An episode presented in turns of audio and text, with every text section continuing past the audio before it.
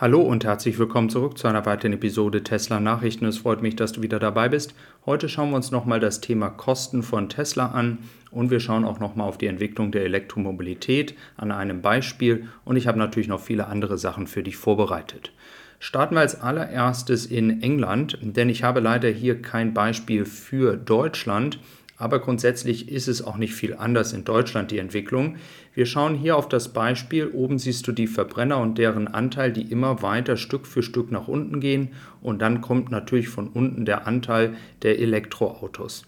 Ganz wichtig dabei zu beachten, dieses ganze Modell würde sagen, dass wir in 2025 in England in diesem Falle dann schon auf einen gleichen Anteil bei den Neuverkäufen von Elektroautos und Verbrennern kommen, also eine 50-50-Situation.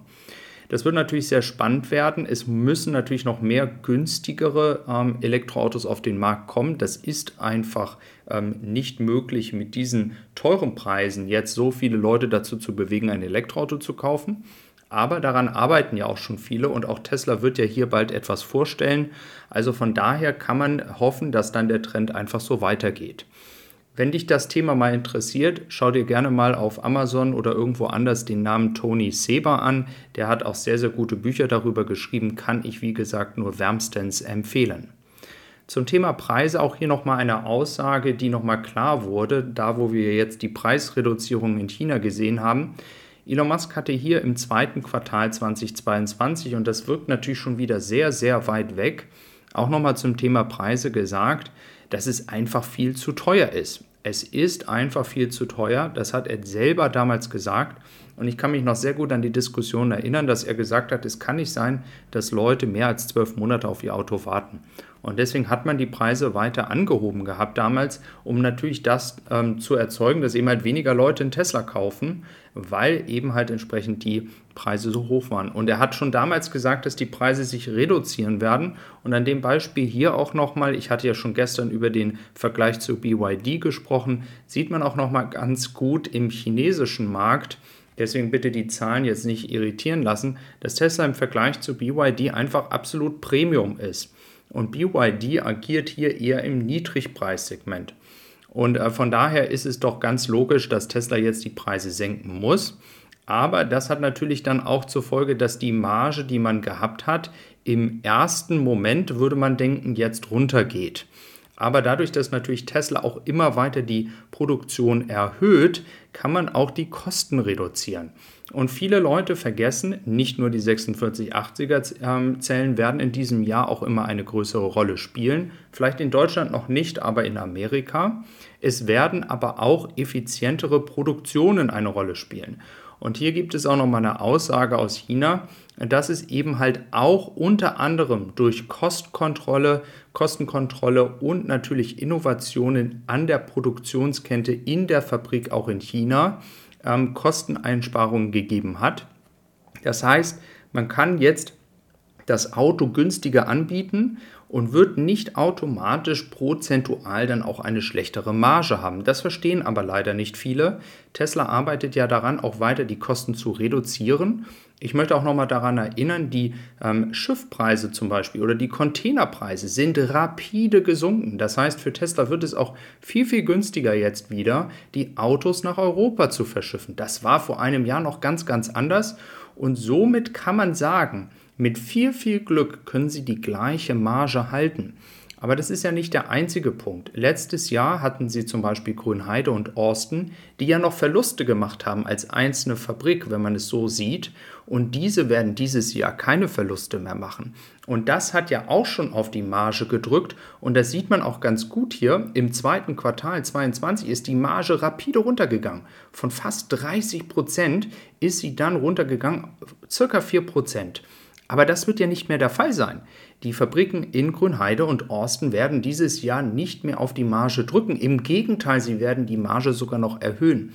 Also wenn man diese ganzen Aspekte in ganzer voller Ruhe zusammennimmt, dann muss man eigentlich sagen, macht Tesla alles richtig. Sie erhöhen jetzt die Nachfrage. Wir sehen es auch hier in China. Es gab wohl erste Aussagen von einem äh, Tesla Sales Advisor oder beziehungsweise in einem Showroom von einem Tesla-Mitarbeiter, der gesagt hat, dass er tatsächlich sehen kann, dass fast 70.000 Bestellungen am ersten Tag eingegangen sind.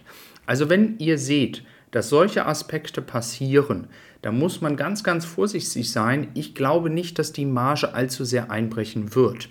Kritisch wird es natürlich, wenn man jetzt in Europa auch die Preise senken muss, dann müsste man noch mal abwarten. Aber in dem Status quo, in dem wir uns derzeit bewegen, mit Kostenreduzierungen, dann eben halt die Aspekte, die ich genannt habe, mit Austin und auch Grünheide, dann sehe ich hier noch nicht ein ähm, rapide sinkende Marge und das ist einfach etwas, da müssen wir mal abwarten, wie das erste Quartal wird. Es wird natürlich sehr, sehr gerne jetzt darüber ausführlich geschrieben. Dann schauen wir noch mal auf Europa, denn wir sind jetzt Anfang des Jahres, wir sind im Januar. Letztes Jahr wurden nur 861 Autos zugelassen. Auch das wird sich ändern. Es hatten ja einige in den Kommentaren schon geschrieben, sie haben eine Windzuteilung bekommen. Es sind ja auch noch zwei Schiffe schon auf dem Weg wieder nach Europa. Und das heißt, der Januar und der Februar, das werden Monate sein, die so erstmal gar nicht mehr existieren werden. 16.840 Autos. Ich gehe doch sehr stark davon aus, dass wir hier ganz andere Zahlen erreichen werden, weil der Effekt von Grünheide natürlich eine Rolle spielen wird. Grünheide wird natürlich exportieren. Auf der anderen Seite exportiert auch schon Shanghai. Der Hafen ist voll, richtig, richtig voll mit Autos. Und wir haben, und das hatte ich ja gestern schon mal erwähnt, auch jetzt dann wieder Model 3, ähm, neue Model 3 im Sortiment auf der Webseite. Da wird sich natürlich jetzt die Frage stellen, wie schnell werden die vergriffen oder wie einige von euch auch in den Kommentaren geschrieben haben, vielleicht sollte man noch mal ein bisschen abwarten. Wer weiß, ob die Preise noch weiter fallen. Also das wird ein sehr sehr spannendes Jahr. Das kann ich wieder immer nur wiederholen. Dann schauen wir noch auf den Tesla Sema. Hier sehen wir mal ein Praxisbeispiel. Also zum Beispiel hier mit den Ladestationen, mit diesen Mega-Chargern für ähm, den Semi.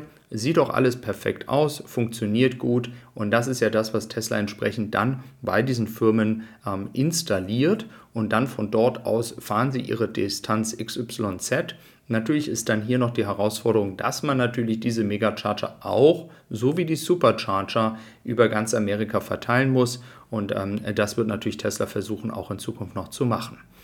Dann nochmal einige ähm, Bilder. Wir hatten über die Gigapress gesprochen für den Cybertruck und ich kann auch nochmal empfehlen, der Joe Tegmeier macht wirklich einen außerordentlich guten Job.